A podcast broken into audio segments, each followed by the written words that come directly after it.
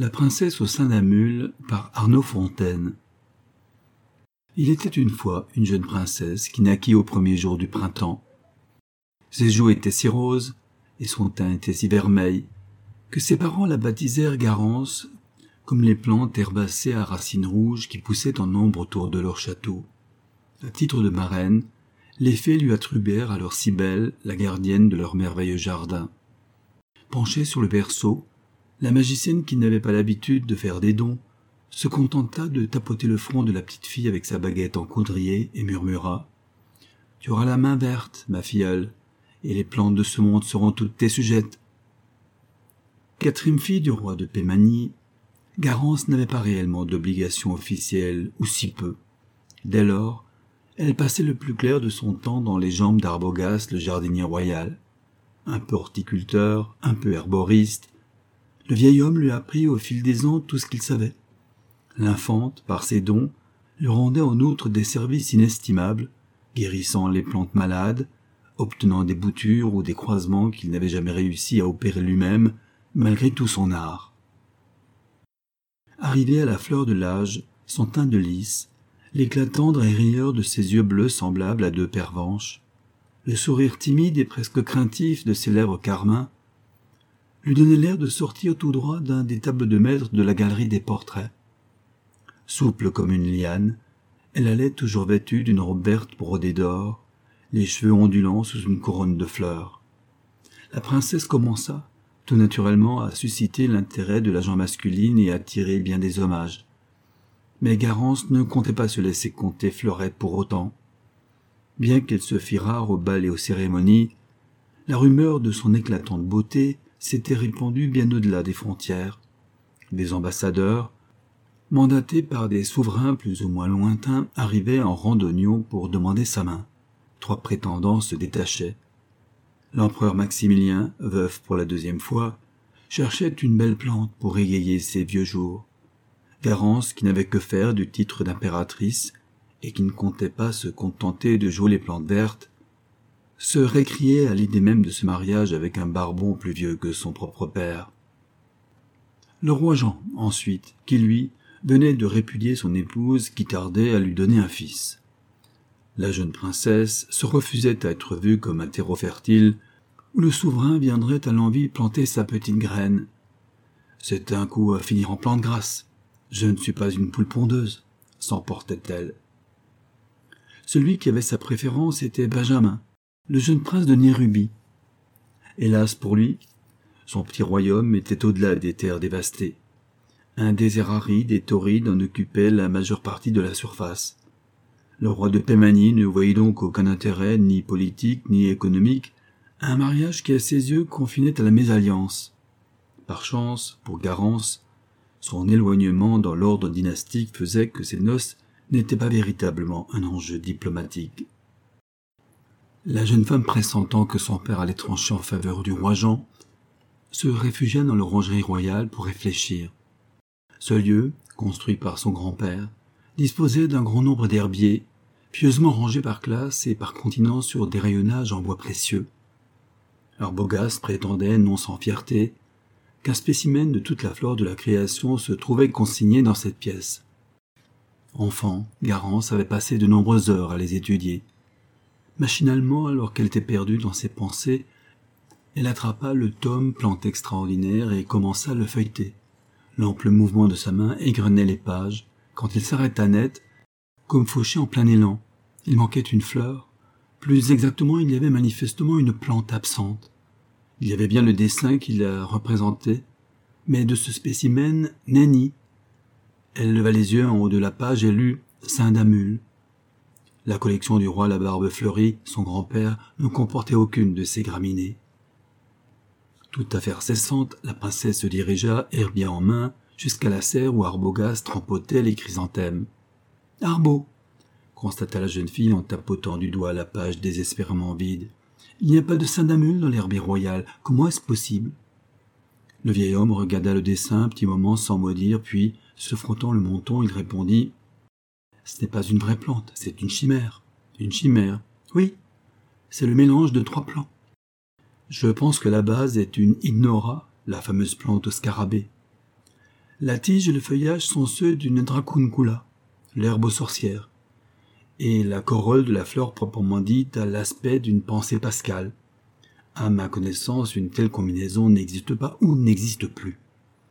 Pourtant, elle a sa place prévue, ici, objecta la jeune fille. C'est donc bien qu'elle devrait y être. Le dessin signé par Fonton, un farfadet qui était le jardinier en chef de votre grand-père. Lui seul pourrait vous en dire plus. Arbogast avait répondu avec sa bonhomie coutumière, mais à peine eut-il prononcé cette phrase qu'il s'en mordit les lèvres, gêné. Garance, qui avait immédiatement relevé cet inhabituel malaise, fonça les sourcils et insista. Fanton Un farfadet? Je n'ai jamais entendu parler de lui. Où est-il maintenant? L'herboriste hésita, puis, sur le ton de la confidence, bredouilla. Il a quitté le château suite à un différend avec votre père. Je ne suis pas certain d'avoir le droit de vous en parler. Le roi n'en saura rien, assura la princesse. Parle, dis-moi, qui est-il? Fanton. Je me rappelle de lui comme d'un petit homme aridé, fripé, brunâtre de peau et qui était haut comme trois pommes. Comme tous les follets, il avait la fâcheuse habitude de se promener tout nu ou à l'aube brune dans les allées du jardin. C'est d'ailleurs ce qui a provoqué la fureur de votre père. Lors de son accession au trône, Sa Majesté a fait porter un habit neuf au farfadet. Estimé que le jardinier de la couronne devrait en toutes circonstances être présentable et que lui ne tolérerait pas les excentricités que le vieux roi admettait. Or, ce fut une erreur tragique. Ah oui, et pourquoi? Les farfadets sont frustres et besogneux. Ils trouvent leur salaire dans les travaux qu'ils accomplissent de bon cœur, mais ils ne tolèrent pas qu'on leur dicte leur conduite ou leur tenue. Qu'on veuille lui octroyer davantage, et le farfadet se froisse et s'en va. Ce qui arrive souvent quand la générosité maladroite du maître de maison lui fait donner des vêtements neufs. C'est ce que votre grand-père savait et que votre père ignorait. Je ne te suis pas bien, s'étonna la jeune fille. Sa Majesté votre père s'était toujours agacé de voir traîner un lutin en haillons autour de l'orangerie, où ces dames avaient l'habitude de prendre le thé. Aussi, à peine sur le trône, fit-il confectionner une livrée toute de coton et brocart pour Fanton? Lorsque l'intendant vint la lui remettre, avec l'ordre express de s'en revêtir, le follet quitta les lieux, séance tenante, en s'exclamant Qu'avons-nous là, Chambry, Chambray Plus ne sauterait ici, plus ne marcherait. Arbogast marqua une pause, s'essuia le front. Le départ de Fanton, reprit-il, fut une perte irremplaçable pour le château. Mais moi, en matière de connaissances botaniques et de savoir-faire, je ne lui arrive pas à la cheville, malgré un demi-siècle de pratique. La princesse eut alors une moue dubitative, puis elle se remit à évoquer la syndamule manquante. Cette plante extraordinaire, il doit bien être possible d'en trouver une quelque part, ou à défaut par bouturage d'en produire une nouvelle.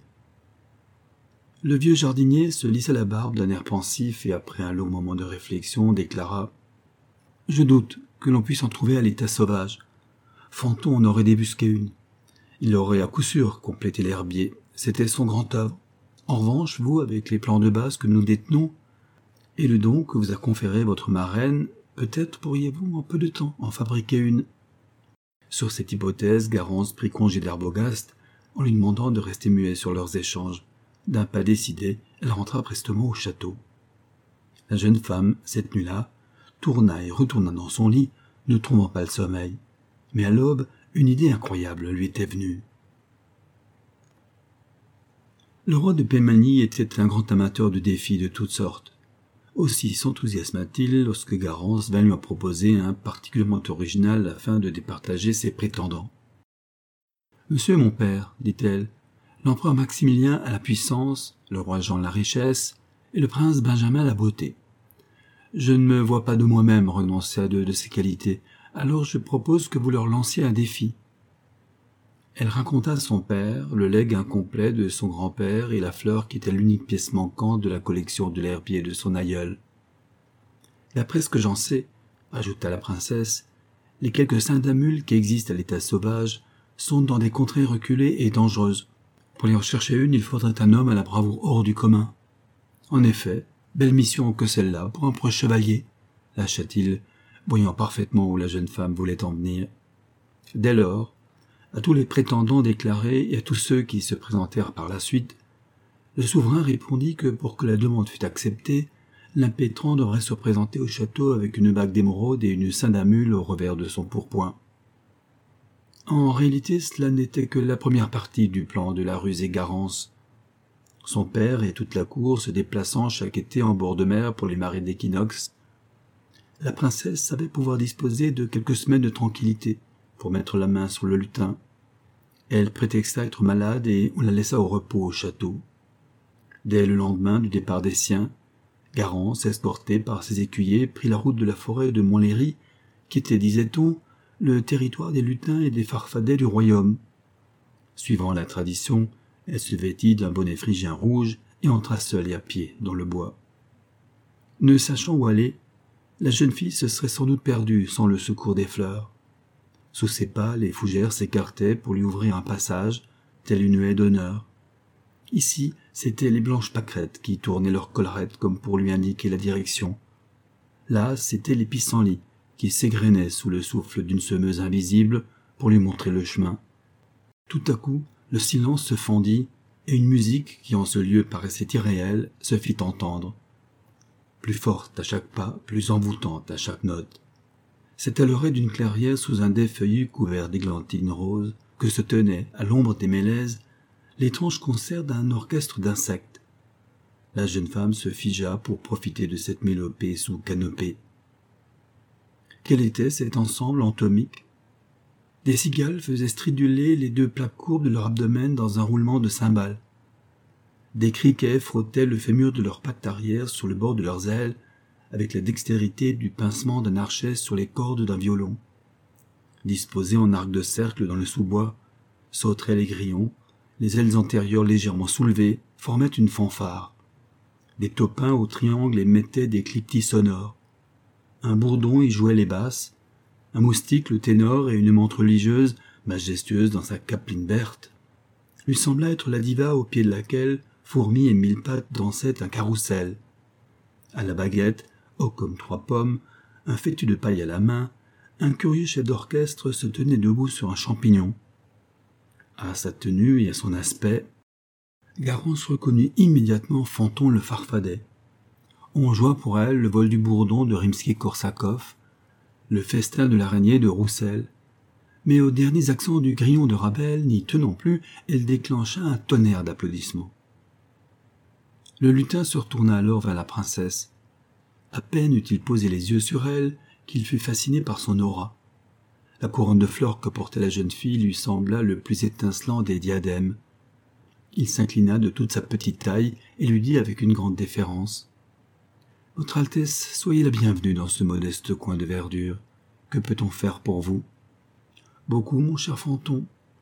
Pourrions-nous prendre le temps d'en parler? Vos désirs sont des ordres, princesse. Le farfadet invita alors Garance à venir prendre une tisane dans sa hutte. La jeune fille lui raconta toute son histoire, son don, les prétendants, la sainte Damule, son plan et ce pourquoi elle avait tant besoin de son aide.